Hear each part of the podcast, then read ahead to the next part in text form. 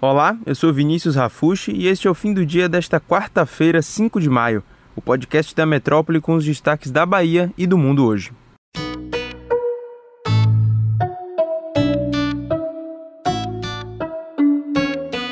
Ontem o país perdeu um dos maiores nomes do humor. Paulo Gustavo lutava contra complicações da Covid-19 desde março e estava há mais de um mês internado na UTI. Na segunda, Paulo ainda teve uma embolia pulmonar, o que tornou seu estado irreversível.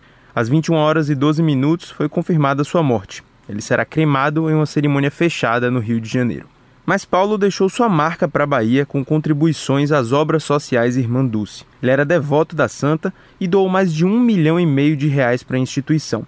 Foram 600 mil reais doados para a construção do Centro de Atendimento de Pacientes com Câncer, mais de 30 monitores cardíacos para o Hospital Santo Antônio e uma doação de meio milhão de reais para que a instituição combatesse a pandemia do coronavírus. Paulo Gustavo deixa um marido, o médico Thales Bretas, e dois filhos pequenos, Gael e Romeu. Ele tinha 42 anos. Em meio a uma crise de escassez da Coronavac, que é a vacina produzida pelo Instituto Butantan aqui no Brasil, Salvador se junta a outras capitais que tiveram que suspender a aplicação da segunda dose com o imunizante. A prefeitura divulgou na noite de ontem a interrupção a partir de hoje do processo de vacinação por conta do aspas, desabastecimento imunobiológico por parte do governo federal. Fecha aspas. E isso era o que dizia a nota da prefeitura. A retomada da vacinação com a Coronavac depende do Ministério da Saúde, que precisa enviar uma nova remessa aos estados. Na última semana, o esgotamento da vacina já tinha sido alertado pelo secretário de Saúde, Léo Prates mas a aplicação da segunda dose com a Oxford segue normalmente na cidade.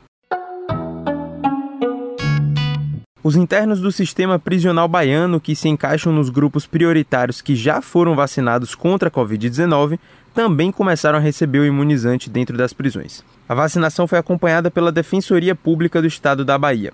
Até ontem, 152 internos nos conjuntos prisionais da Bahia, incluindo idosos e algumas pessoas com comorbidades, já tinham sido vacinados. Com a chegada da vacinação para os portadores de comorbidades, a DPE vai seguir acompanhando a vacinação do novo grupo. O sistema penitenciário daqui da Bahia registrou até o momento 2.441 casos confirmados de Covid, sendo 1.432 em servidores e 1.009 em pessoas privadas de liberdade. Seis deles foram a óbito, sendo quatro servidores e dois internos.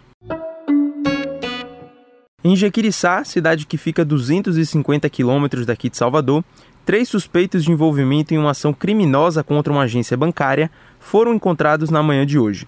Durante a ação da polícia, houve troca de tiros e os três morreram no confronto. Um bloqueio foi realizado na BR-101 para identificar os veículos apontados nas investigações. Na ação, um carro com restrição de roubo foi interceptado e armas foram apreendidas.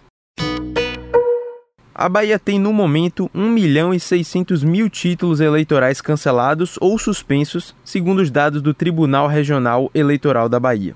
O título é cancelado quando o cidadão com idade entre 18 e 70 anos deixa de votar por três eleições consecutivas sem justificativa. A situação acarreta em penalidades para esse eleitor, mas elas não estão vigentes no momento por conta da pandemia. Já com a suspensão, o eleitor tem de fato seus direitos políticos suspensos.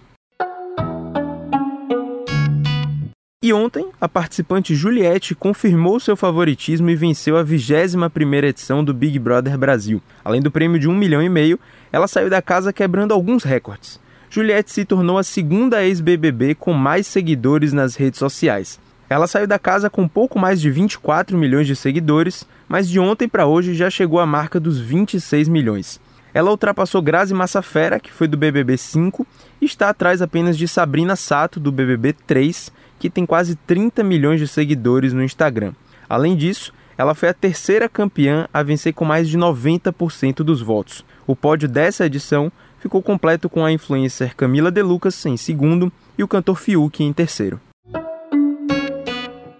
Ontem a noite também foi boa para os clubes brasileiros na Libertadores. Flamengo, Palmeiras, Atlético Mineiro e Santos venceram seus jogos. Mas o único que não tem uma situação tão confortável assim no campeonato é o Santos, que segue em terceiro lugar no seu grupo.